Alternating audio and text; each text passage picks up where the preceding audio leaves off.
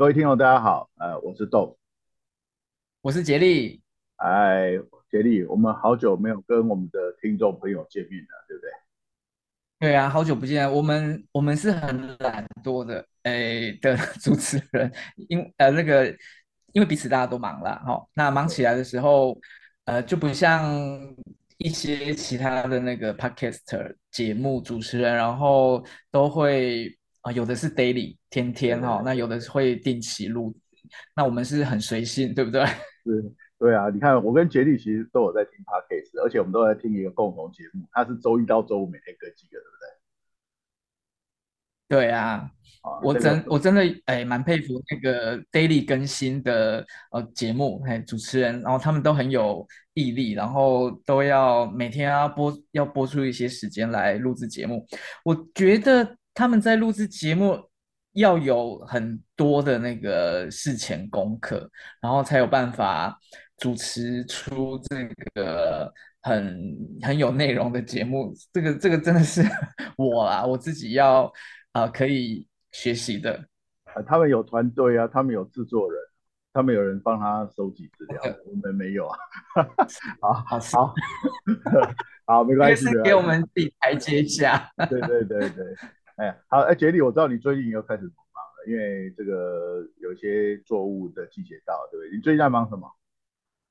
对啊，那个进入六月了，那我自己啊，莲藕田呢，那个荷叶呢，哇，朵朵这个呃盛开，然后荷荷叶满田啦。然后那荷花也是陆续的要准备要盛开的这样子，然后要施肥啊，然后那个水分啊，好，那个田里面的水要保持住这样子。对，那另外还有呃，我自己跟朋友的那个红枣田，好，那呃，听众朋友呃，可能应该都有听过红枣啦。那以台湾来讲的话，呃，苗栗县的公馆乡，那是啊、全国唯一的一个红枣这个专专区。哎，那我就跟朋友在呃这个公馆这边呃租了一块红枣园。那现在六月已经是果实累累的啊、状况了。那这个目前呢，果实都啊、青绿色，好。不过呢，我们像今天的话，我们啊、白天呢、就去做果实蝇防治，因为果实蝇啊是农人很讨厌的一种呃生物啦哈，有果实蝇、瓜实蝇，那这个如果呃没有防治的话，我们的呃农作物哈、啊、会欠收这样子，那加上像红枣的话是。果实很小颗，就像鸡心，好像鸡心那么大，所以它的另外一个别称也是叫做鸡心枣。哎，那像这么小的水果呢，很难用这个呃包袋的方式来防治果实蝇。好，所以我们就要准备一些器具，啊，器材，比如说。像今天的话，我们准备了很多空的宝特瓶，然后把它绑在那个呃枝干上面，然后在宝特瓶的外层呢，然后呃喷这个果实蝇胶，对，好，就是利用那个呃香气，然后来吸引到这个果实蝇啊、呃，尤其是呃雌的。雌的果实蝇，哈、哦，那它就会去啊、呃、吸啊、呃、吸吸取啊、呃，就会去靠近它，就会被黏住。对对，那这样子就呃果实蝇的这个防就可以减少一些果实蝇去叮咬我们的那个水果。对对，所以呃这个今天呃苗栗天气来讲的话呢，还好啊、呃，没有到烈日啦，就是稍微有一点有一些阳光，有时候阴天这样子。对，所以呃，不过因为高温潮湿，所以也是啊，流了一身汗这样子。嗯，那那个这个就是用费洛蒙式的诱引啊，那它也是有机农业常用的一个手法哈、哦。那所有种水果的，如果你不用包袋，大概都要用这一招。好、啊，啊那个瓜类可以包袋，水果包袋，但是那个红枣要包袋好难哦。那再来就是，如果被果实蝇叮在那个那个那那个那个果实就得废掉了。那那杰利。你今年还不错哎，去年我还记得红枣园都全军覆没，因为开花都被打掉，对不对？对啊，其实蛮惨的，因为我跟朋友今年进入啊、呃、第四年，好、哦，这个红枣园哈、哦。那去年来讲的话，啊、呃、三四月啊四月的时候，那个红枣开花，可是呢就碰到这个雨一直下。好，那而且是啊、那个下暴雨的状况，所以那个花根本就没办法结果。所以去年我自己的那个田区啊，整个结果量、结果率就是非常的少这样子，所以去年还蛮惨的。那大呃前年、大前年哎，又又也有碰到这个干旱的问题啦。好，那这个所以哈、我自己。啊，实际上有投入农作部分的部分，然后我真的深深觉得，真的是 农民真的是靠田吃饭，看田吃饭。哎，如果老天爷赏一口饭吃，那我们的农作物就会呃比较丰收一点。对啊，真的呃，哎，不管我们的技术再多好，真的也要看天老天爷的脸色。是，那今年也是缺水的现象哈。哎，那、你莲藕田缺水，是不是你有井水可以抽？对，因为今年一开始呢，哦，整个三月份的时候都还是很呃缺缺水哈、哦，就是旱灾的状况。那后来呃这个水量就比较丰沛了，丰沛了哈、所以今年呃过完年后啦，本来就是要种呃春天就是要开始种莲藕下去。那可是因为旱灾的关系，所以我今年原本有种莲藕的那个面积，原本有种的田区就呃只好就没办法种了，因为水沟里面、圳沟里面都没有呃没有水，那只好呃抽井水。好，所以我们今我今年的话就是缩小面积，哎，那一开始呢是抽这个井水。好，那井水的话。呃，我我家有两口井，那一口是浅井，那一口是深井，好啊，这个都是当年我爸爸就是呃凿井哈，这个留下来的。那浅水井那一口呢，那抽到后面也抽不到水了。那后来还好有深井，啊，那深井呢还好还抽得到水，所以呃一开始。呃，三月整个三月到四月初啦，那都是抽井水，然后来灌溉。那还好，呃，四月之后陆陆续续就雨水终于下来了哈。那一直到现在，呃，五月的梅雨，虽然那个气象局说这个今年的梅雨也是不如预期啦，不过呢，目前为止，那以以以我的田区来讲的话，都水分都还可以这样子。是。呃，这也代表杰利的爸爸，杰利的爸爸非常有远见，井都帮你挖好了，还有深水井哈。哎、那这个缺水的现象，其实呃，在不止在苗栗中部哈，其实南部更严重。那目前没有缺水，大概可以说的大概就是东部了哈。东部因为用用水量比较少，再就像宜兰，因为它有涌泉啊这些东西哈。那所以呃，今今年也也感谢杰力协助我们宜兰的小农。也开始种莲藕了，好，有个朋友的莲藕苗是跟你拿的哈，好，来感谢。所以在那个宜兰有分支机构了哈。对对对对对，好，好，那呃，宜兰最近也发生了呃一件事情，也跟农业有关哈，那也是我的小农朋友哈，那因为宜兰的农业状况呃跟杰力现在经营的方式有点像。好，那因为宜兰就是很多小农都是半农半 S。好，就是呃，因为宜兰很多的作物都是一收而已，所以他大概就是把它当成一个兼差或者是职业的一部分，他另外去做其他的事情。那宜兰呃最近发起了一个运动啊，也不算是运动啦，哈，这个也是蛮有趣的啊，因为他们都是跟人家租田啊，就是他们种稻子都是跟人家租水稻田。那呃，有个朋友啊，他其实已经做小农做了六七年啊，哎，也许更久啊。那他忽然发现，哎是，他的田呢，呃的地主要出售，哈哈，要把田卖掉了哈。那最近宜兰的田当然就是很热门了，很热门的意思就是说很多人都买来看农舍啊。哎，你们苗栗农舍多不多？哎，苗栗也其实也是有农舍，哎，就是在乡间其实可以看得到一些那个呃建安或者是那个房屋广告，然后就写说这个呃农舍，然后呃地坪多少，然后农地多少，哎对，而且。苗栗虽然说是乡下，可是那个售价其实也不低哦。哎，对，就是对。那宜兰因为好山好水，那再来再加上最近有些炒一些这个交通的议题，哈，所以最近宜兰的农房地产跟啊、呃、农地的价格都上涨，好，那所以呢，哎，这个小农很有趣哦，他他其实就就说，哎，有没有人要来再来买买下我？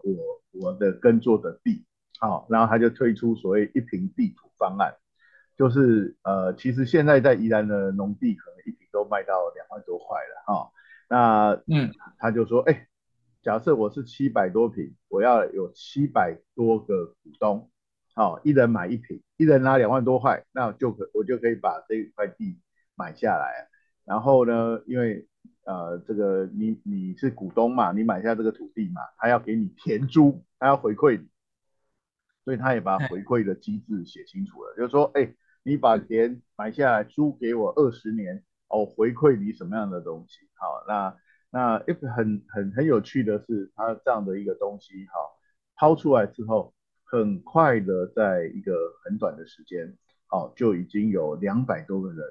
认认掉了超过四百平，好，他本来目标是七百平，已经认掉四百平的面积，好、嗯，那大部分都是认一平的，哈，那少部分都是认两平啊、三平啊，或者是是更多平这样子，哈。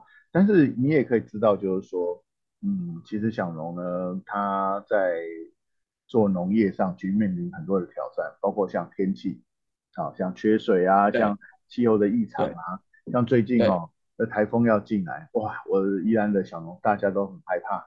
为什么很害怕？因为那个台风感觉是从它的边边削过去。好、哦，那更更更重要的是，他们的花，他们的稻子正在要开花结结结穗。那如果开花的时候来个台风，下个大雨，或者是下下下下雨时间比较长，哇，那个可能就会那就惨了。对，结穗就会失败，会甚至有空包弹的产生。哈。所以，所以大家都很害怕这个天气的异常哦。之所以农夫真的是靠天吃饭的哈。那第二个是，啊、像像这样子哦，像我我刚刚说，我有个朋友在宜兰哈，跟杰利拿苗去种莲藕哈。那他本来种的是这个茭白笋，那结果呢，他茭白笋种了几年之后，他的茭白笋田就被地主建了一个工具间啊啊！地主要建工具间，那很正常啊，因为土地是地主的啊，他也不用召会李小龙啊，那个他直接找那个工人来说，哎哎，这得住哈，被底下冲起来工具间哈，哎，工具间就是我们的农具间呐，哈，农具间哈，对，然后然后他就哎开始铺上了，在在那边找，就是占了一块面积，然后铺上了水，然后就就放了一个铁皮屋，盖了一个铁皮屋，好，是，那那哎这样做完之后，哎过过。过没几天，他就挂上一个字，叫做“售”，哦，他就把那块地要卖掉了，哈、哦。但但现在我的小农朋友还是在种啊，他并没有因为这样就不能种，因为土地只要没有卖掉，他都可以继续种，好，因为他也是付租金给这个地主。但是，一旦土地卖掉了，新的地主可能会有新的想法，啊，例如说，我要把我的农具间怎么样的。改装一下啊，把它 修整一下，你就只是说改成豪华农舍吧。对对对对，其实是很厉害，很多乡间的这种工农用所谓的农业的农具间加工室，这些都本来都不是农舍的等级，但是经过检查完之后，经过改装之后，你根本不相信它是什么工具间加公司，它根本就是什么，就是别墅嘛，哈。所以，所以如果那块土地卖掉了，那你可以知道，就是要看新的地主。那新的地主买这个土地，一定会有他自己的想法，他不可能，不可能只是买了让你继续种小白笋嘛。所以他就，他就可能会开始要盖啦，那他可能要收回去自己用啊，所以这个这个这个小农就没办法在这继续耕种啊。那比较可惜的是，这些小农都是像杰弟一样，他们都是啊做有类似友善有机的农业的小农。那这块土地本来是撒农药化肥，但是他们在手里做了七八年，都用有机自然的农法去做，所以这个土地的地力已经被养起来。好，所以我这个朋友呢，呃，这个呃发起了这个一平地主的一个活动，好，那哎很有趣，哎，那呃我刚好跟他有共同认识的朋友也在拍纪录片，他就说，哎，那我们一起去采访他吧。好，我就去了。嗯，看到他我吓坏，因为他大肚子快要生了。啊，我这个这个小的朋友，她是个女，是个妈妈哦，她她要生她的二宝这样子。所以哇，她已经大肚子肚子大到这个压迫到神经哦，走路都都不是很方便哦，但是她还是发起的运动哈。然后我那我觉得就是说，不管怎样哈，就代表说。呃，其实呃，农舍啊，把农农业的土地拿去做其他的用途，其实对我们的农业或对我们的这些从事农农业工作的人，其实是有一定的伤害的。好，那所以呢，呃呃，这位小农发起这个一群地主，呃，你说他很突兀，其实也不尽然。好，其实他想要做这件事已经想很久了。好，他说去年我就看到他也在企划在谈这个事情，但是他们一直没有呃真的去去做。那这一次是因为他自己种的地被人家插上说瘦的牌子，他开始有想要去做这样的事情。那另外我还有另外一个朋友是直接更直接，他们想要废掉农发条例。好，那农发条例的第十八条，那这这个这个农发条例啊，解释一下，就是当初为了让农村的农村的土地活络啊，农让农业的地活络，所以才有这个农业发展条例。那呃，这个是非常久之前，那是李登辉在当总统的时候的事情。那以前呢，早期呢，台湾有一种身份很重很值钱，那就叫做自耕农。只要你是自耕农的话，我相信杰利的爸爸应该是自耕农。你的爸爸不是吗？好啊，你有没有知道自耕农的身份？你说我吗？对，诶、欸，现在好像没有。对，好，对啊，现在好像、嗯、对。所以以前的人哈，有一些人身份证上是有自耕农的身份，那一旦有自耕农证，他才可以买卖农地。那是这个农发条例十八条修正之后，任何人都可以买卖农地。所以你才会发现，为什么农村挂那么多兽？不管在苗栗、在桃园、在宜兰、在哪里，只要有农地，都会挂上兽。因为有些人比较有能力，他就会买下这个这个农地，然后他想要盖个所谓的农舍。但是，一旦他盖农舍，他其实对周遭其他的农田就会有影响。那那我我并不是那么反对农舍啦，像杰利啊住的地方就是一个老农舍。好，那个就是是已经好几代了嘛，对不对？那对对对，房子旁边就是田啊。那虽然你们是农舍，你们虽然有农舍，但是你的田你们依然没有荒废啊，你们持续在耕作啊。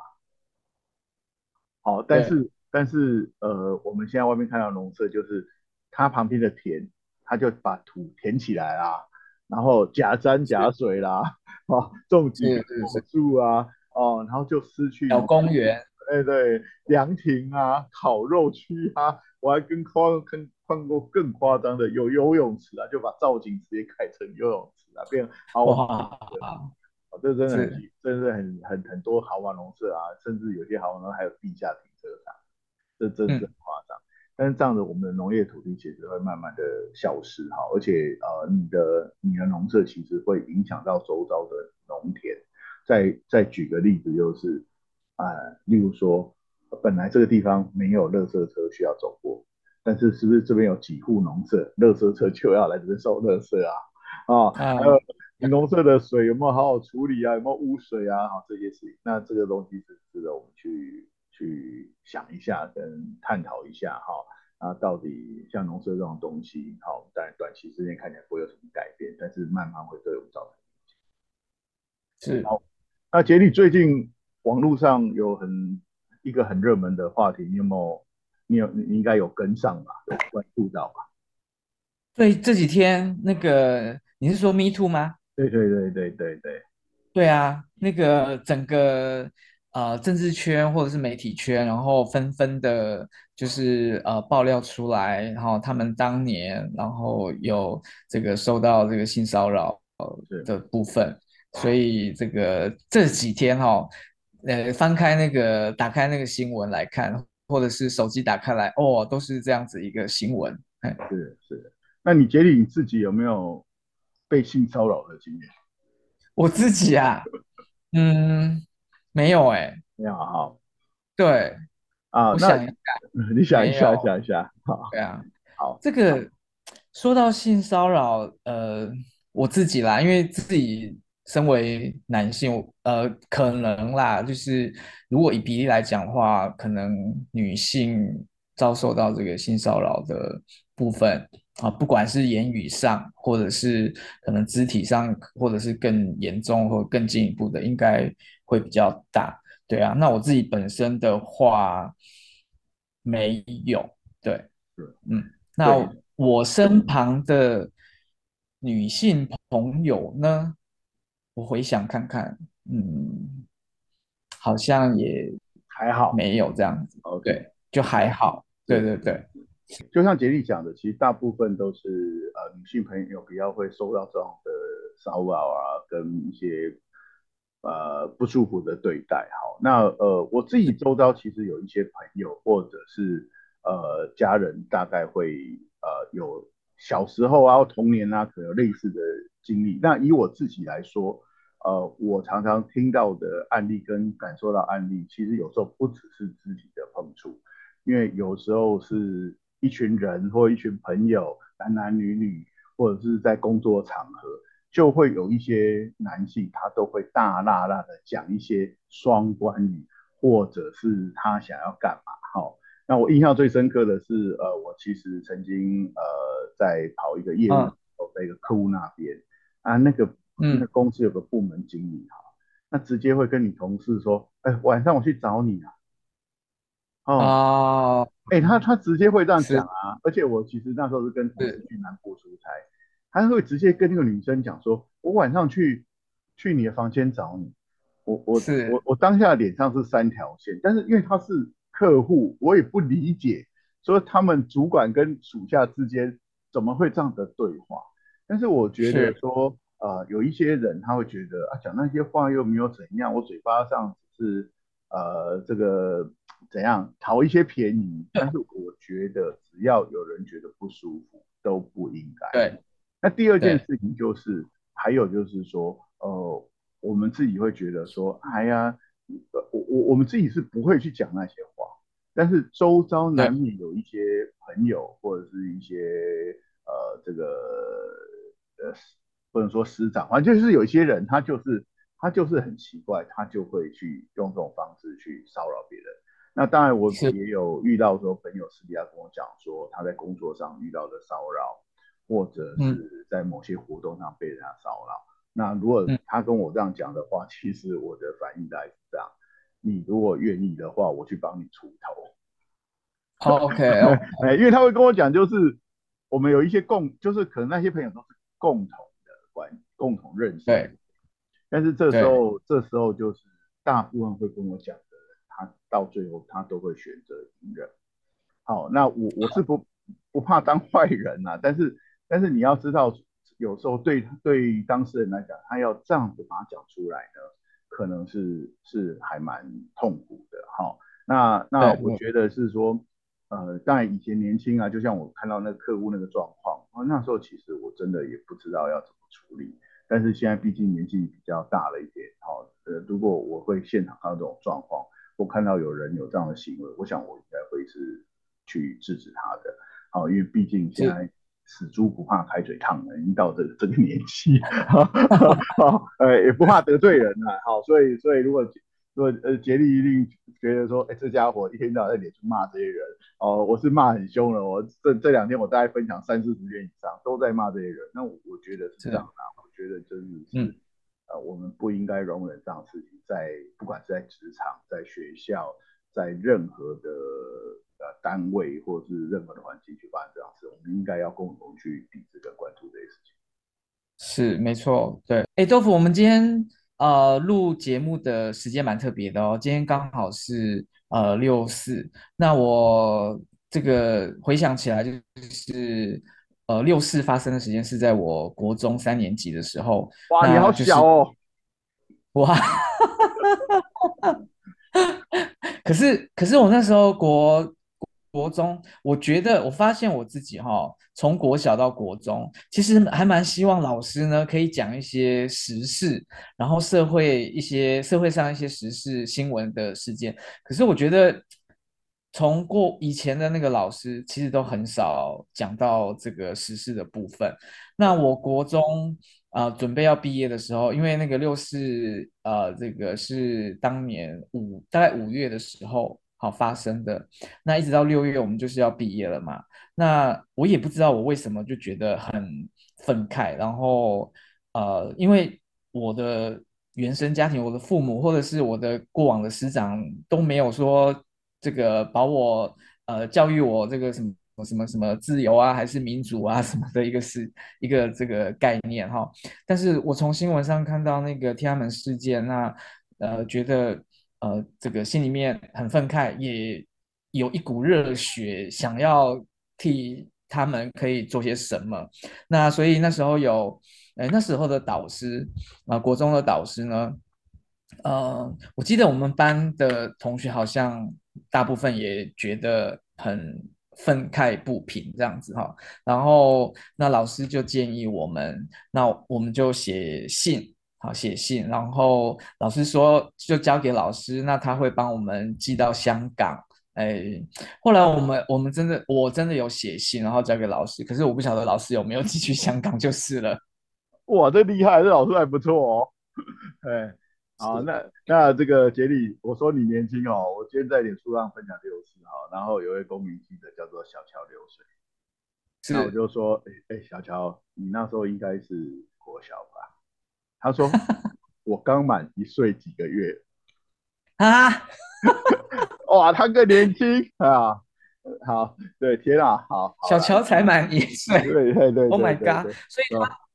所以他对于六四的理解应该是呃读呃要去上网找资料才能重塑那个时候的气氛耶。对对对，但是那时候的氛围，呃，杰利国国呃高国中三年级，那时候我是高中，那所以那时候氛围就是让杰利这样讲，所有台湾的人都呃义愤填膺，包括所有的媒体，包括其实那时候大家都有那种对。军方都有那种备战 的心情，好，大家都想要做点什么。